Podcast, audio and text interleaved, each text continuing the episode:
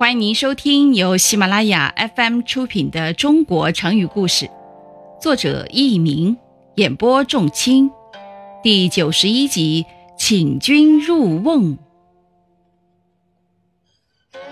唐朝武则天当皇帝的时候，有两个酷吏，一个是尚书右丞周兴，另一个是御史中丞来俊臣。这两个人。经常伪造罪名，强加在他们憎恶的人身上，并且采用各种非常残酷的刑罚来迫使这些人认罪。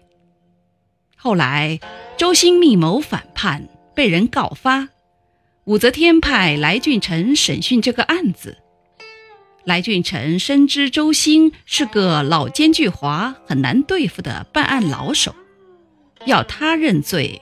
可并不是一件容易的事情。来俊臣思来想去，终于有了主意。听众朋友们，您正在收听的是由喜马拉雅 FM 出品的《中国成语故事》。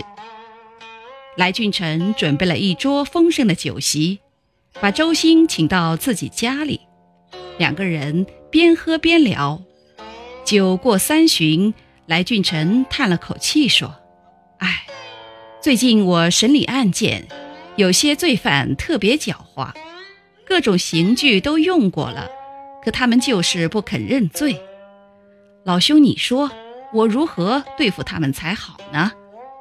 残暴狠毒的周兴得意地说：“这还不好办，用一个大瓮，四面都烧起旺火，然后命令犯人钻到瓮中，这样没人敢不招认。”来俊臣马上叫人按照他的说法布置好，然后对周兴说：“宫里有命令让我来审问你，那么就请君入瓮吧。”周兴一听，手里的酒杯啪的一声掉在地上，跟着又扑通一声跪倒在地，连连磕头说：“我有罪，我有罪，我招供。”后来人们就把“请君入瓮”作为成语。